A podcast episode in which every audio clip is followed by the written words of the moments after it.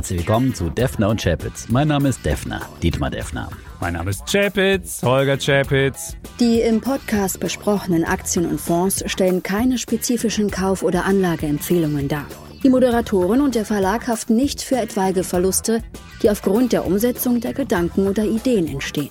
Wir haben was Neues für euch. Jeden Samstagmorgen bekommt ihr bei uns den Börsenrückblick und wir schauen, was in der kommenden Woche wichtig wird. Anders als dienstags, kurz und knapp, denn Zeit ist Geld. Und wir lassen immer eine Uhr mitlaufen, damit keiner hier zu viel redet. Und das Ganze gibt's freitags auch schon bei Weltfernsehen live um 17.45 Uhr. Und jetzt rein in die Show. Letzte Woche war schon wieder eine Bärenwoche an den Märkten. Der DAX hat tatsächlich 1,1 Prozent verloren. Am Anfang der Woche haben äh, erneut die steigenden Zinsen belastet, die wir letzte Woche hier ausführlich debattiert haben. Und das hat die Anleger weiter verunsichert. Und da half dann auch nicht, dass jetzt gegen Ende der Woche Inflationsdaten aus Deutschland und aus Europa besser ausgefallen sind als von den Märkten erwartet. Das hat die Wochenbilanz dann noch etwas verbessert, aber es bleibt trotzdem ein dickes Minus. Ja, und was man gesehen hat diese Woche war schon mal so ein kleiner Vorgucker auf den Herbst, denn die Renditen sind angestiegen, obwohl die Konjunkturzahlen ja alle wirklich grottig waren. Jetzt würde man ja denken, die Zinsen gehen runter, aber irgendwas ist da im Finanzsystem so ein bisschen bröckelig.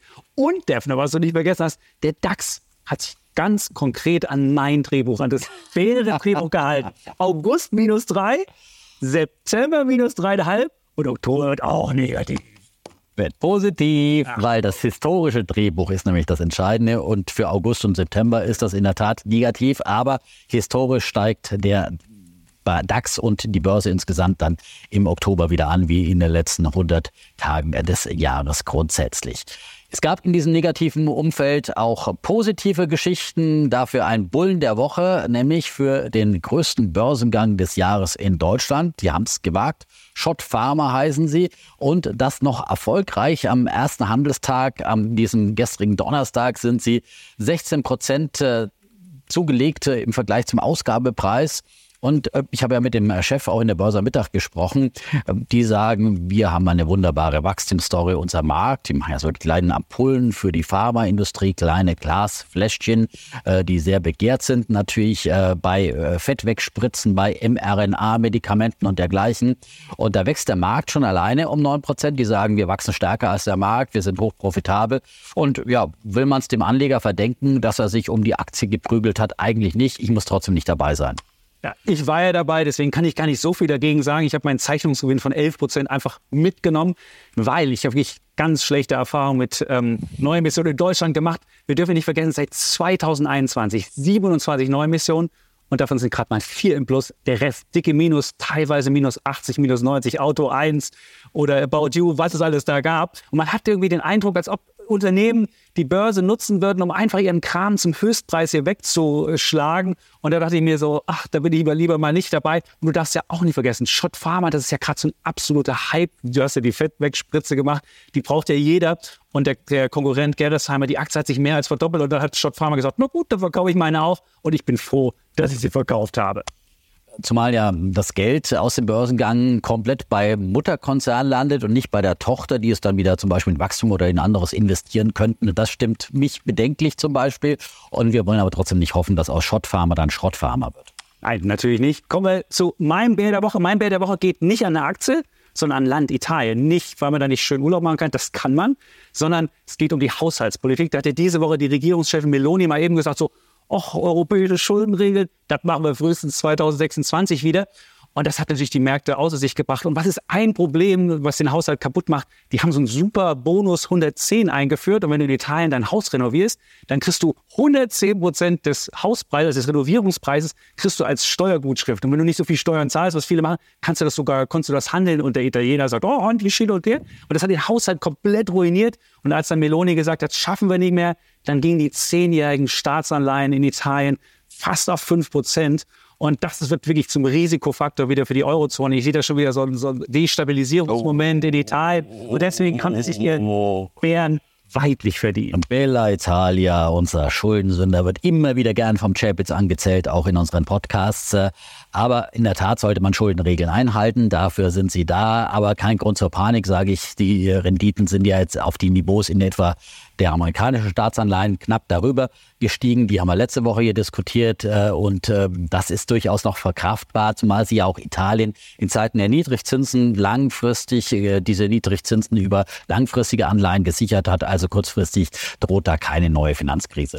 Ja, man darf sich vergessen, die Schuldenquote liegt bei 140 Prozent. Und wenn der Zins dauerhaft bei 5 Prozent bleibt, dann kannst du das schon mal, äh, ja, Bella Italia streichen. Dann ist dann irgendwann, muss die EZB wieder einschreiten und muss wieder Anleihen kaufen. Und das wäre natürlich auch misslich für unser Thema, nämlich die Inflation. Das ist ja das Thema der Woche.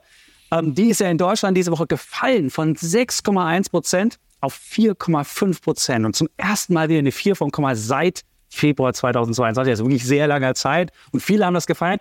Ich finde das nicht so feierwürdig, weil es gibt da verschiedene Schönheitsfehler. Der eine Schönheitsfehler ist, im vergangenen September hatten wir so, ein, so eine Art Basiseffekt. Da ist das 9-Euro-Ticket ausgelaufen, der Tankreport.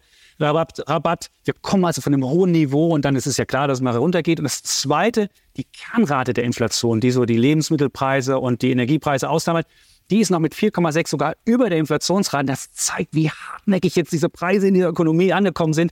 Und dann gab es noch eine Umfrage vom IFO-Institut und das hat gezeigt, dass die Unternehmen zum ersten Mal seit einem Jahr wieder mit steigenden Preisen planen. Und das wird dazu führen, dass die Inflation nicht weiter nach unten gehen wird. Vielleicht kurzfristig aber nicht dauern. Hm, gefeiert hat auf jeden Fall schon mal die Bild-Zeitung. Ist ja nicht so häufig, dass da positive Schlagzeilen auf die, die Seite kamen. Ja, ähm, aber Sie zitieren ja zum Beispiel die führenden äh, Forschungsinstitute aus Deutschland. Die haben gestern in ihrem Herbstgutachten festgestellt äh, und gehen davon aus, dass im nächsten Jahr die Inflation in Deutschland auf 2,6 Prozent sinken wird. Also, dass sie weiter deutlich nachgibt und 2025 sogar auf 1,9 Prozent wäre sogar unter der Zielmarke der EZB. Also dieser Trend, das glaube ich, auch sollte anhalten, dass die Inflation weiter zurückgeht. Sieht man zum Beispiel an den Produzentenpreisen. Im August sind die um 12,6 Prozent gefallen. Und äh, diese Preise werden ja dann erst nach und nach an die Verbraucher weitergegeben. Zumal die Verbraucher das Geld ja immer noch zusammenhalten. Das zeigen die Einzelhandelsumsätze heute. Da gab es einen regelrechten Einbruch, äh, zum Beispiel im Onlinehandel. Aber auch bei Lebensmitteln sind die Umsätze so tief wie seit 2015 nicht mehr. Und das sind natürlich die Preissetzungsmächte der der Händler begrenzt. Die müssen eher versuchen, mit äh, Sonderangeboten äh, die Käufer zu locken und das äh, sorgt weiter für Preisdruck.